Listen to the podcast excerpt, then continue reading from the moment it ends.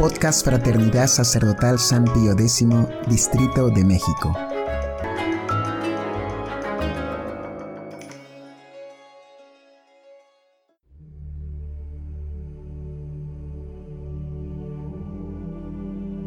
Hojita de Fe número 137 Moisés Prototipo de vocación sacerdotal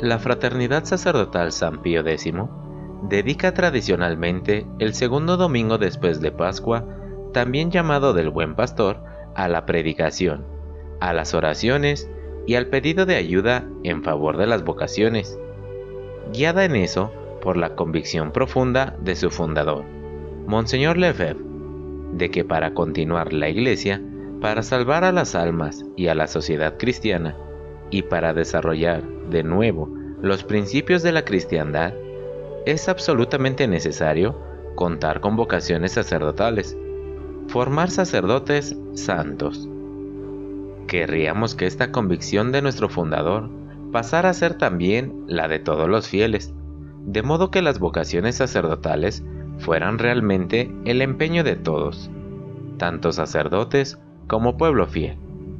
Para desarrollar este tema, nada parece mejor que mostrar algún prototipo de la vocación sacerdotal, en el cual podemos ver tanto las cualidades del candidato como la importancia de contar con muchos de ellos. Ahora bien, paradójicamente, uno de los prototipos más acabados de ello lo encontramos en el Antiguo Testamento, a saber, el mismo Moisés. En efecto, en él vemos lo que es una vocación en su preparación, en su ejercicio y en sus virtudes.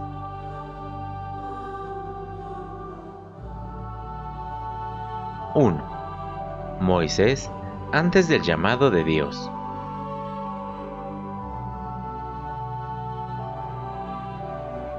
Como es sabido, Moisés fue el gran caudillo del pueblo de Israel, elegido por Dios para sacar al pueblo de Israel de la esclavitud de Egipto, pero su misión fue preparada lentamente por el Señor.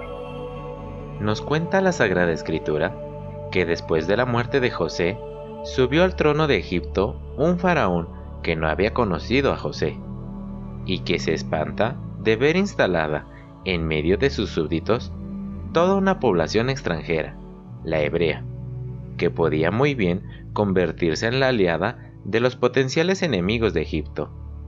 Por eso, para impedir que los hebreos sigan multiplicándose en la tierra de Egipto, decreta el faraón que todo niño hebreo recién nacido sea arrojado al Nilo.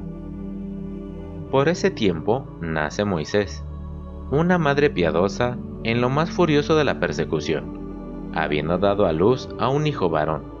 No lo quiere matar, arrojándolo al Nilo según la orden del faraón, sino que lo guarda en casa por espacio de tres meses.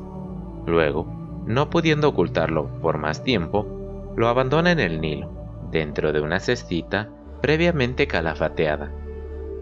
La hija del faraón, que providencialmente encuentra al niño en las orillas del Nilo, se encariña por él y lo educa en la corte de su padre.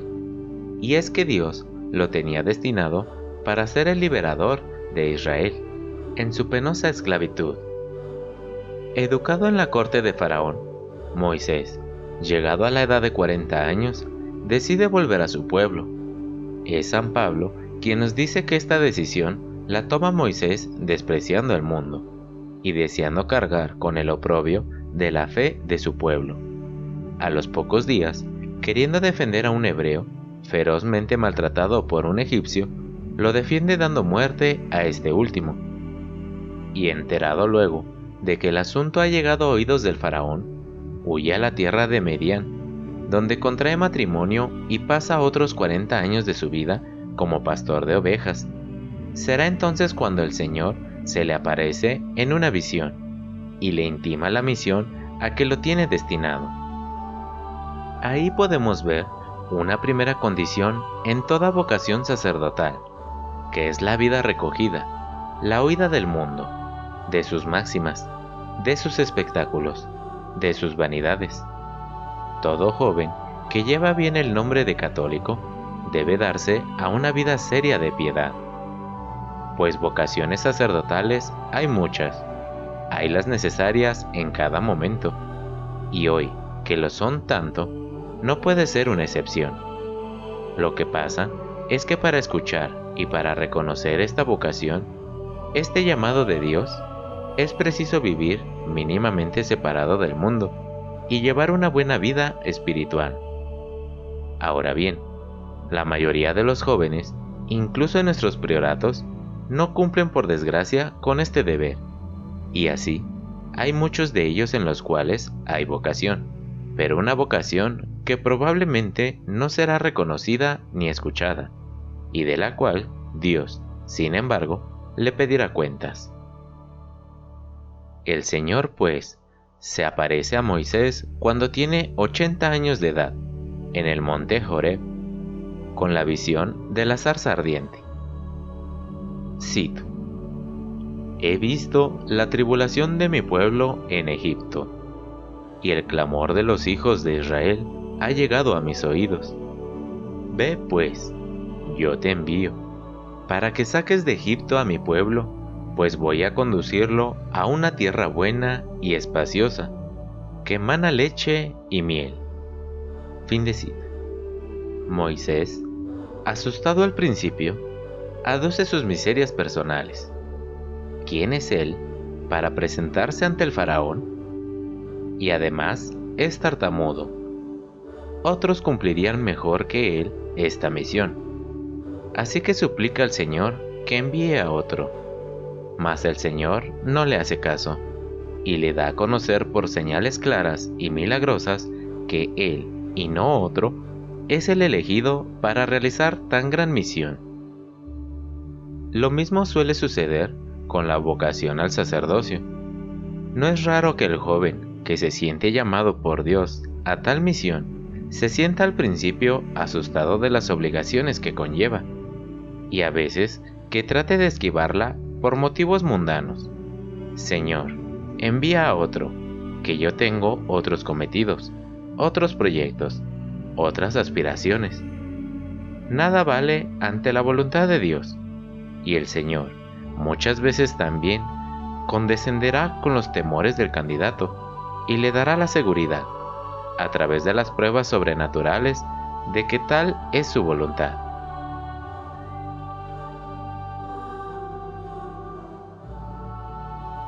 (2) Moisés, investido ya de la misión divina.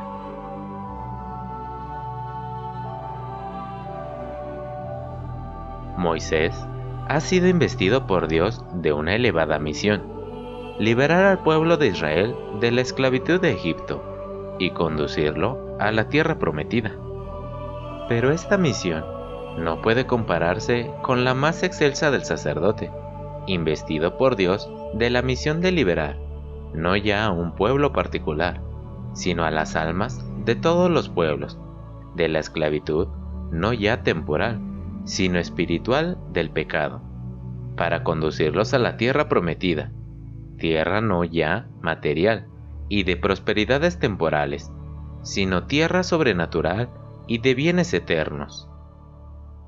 Para ello, Dios pone en manos de Moisés el poder de realizar las diez plagas de Egipto y otros maravillosos prodigios, como abrir el mar rojo para permitir el paso de Israel y ahogar luego en él a todo el ejército del faraón. Abrirle luego el cielo para darle el misterioso maná. Hacer manar las mismas piedras para que den agua al pueblo en el desierto. Y darle protección, por medio de su oración, contra el pueblo de Amalek, que los ataca por medio de emboscadas. Todo ello después de un misterioso rito que Dios manda a todo Israel por medio de Moisés, que después de inmolar cada familia un cordero y de teñir con su sangre los dinteles de las casas, todos lo coman para tener la fuerza necesaria para la partida. Podría proponérsenos, de manera más hermosa, bajo estas figuras, los misteriosos y grandes poderes del sacerdote? Para llevar a cabo su misión de liberar a las almas del pecado y conducirlas a la vida eterna, Dios comunica al sacerdote el poder de herir al demonio con toda clase de plagas, destruyendo su poder sobre las almas y obligándoles a soltar a las que retiene en sus garras. Dios le da el poder de sumergir a todas las almas en las aguas del bautismo, en las que quedan ahogadas todos sus pecados. Dios le da el poder de alimentar las almas con el maná de la Eucaristía, de saciarlas con el agua de la gracia, de protegerlas con su oración contra los peligros que las amenazan y los castigos divinos que a veces merecen. Y sobre todo, el poder de inmolar, en provecho de todo el pueblo cristiano, el verdadero Cordero de Dios, para lavar con su sangre a las almas y aplicarles los frutos de la redención.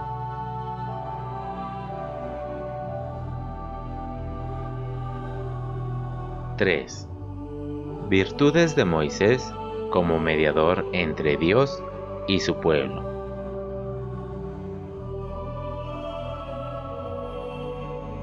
Si nos fijamos ahora en la vida de Moisés, veremos que no le faltó ninguna de las virtudes que deben caracterizar al sacerdote de Dios. En efecto, la misma Sagrada Escritura nos muestra a Moisés adornado de gran celo por la gloria de Dios, de gran unión con Dios, con quien conversaba como un amigo conversa con otro amigo, y a quien veía cara a cara, adornado también de gran celo por el bien de su pueblo, por quien aboga todas las veces que Dios quiere castigarlo a causa de sus resistencias y de sus pecados. Lleno de mansedumbre, de prudencia, de religión, de humildad, dispuesto a llevar con magnanimidad la grandísima cruz de regir a un pueblo tan numeroso y de tan dura cervix.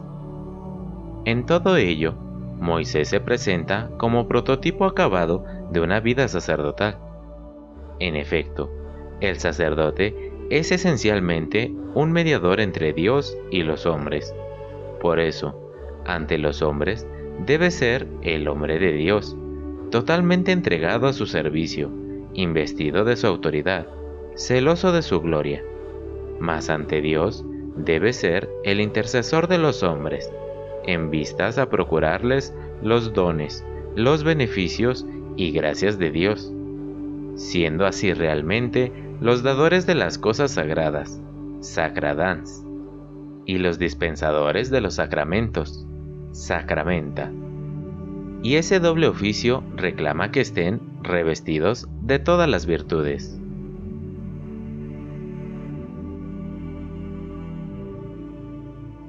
Conclusión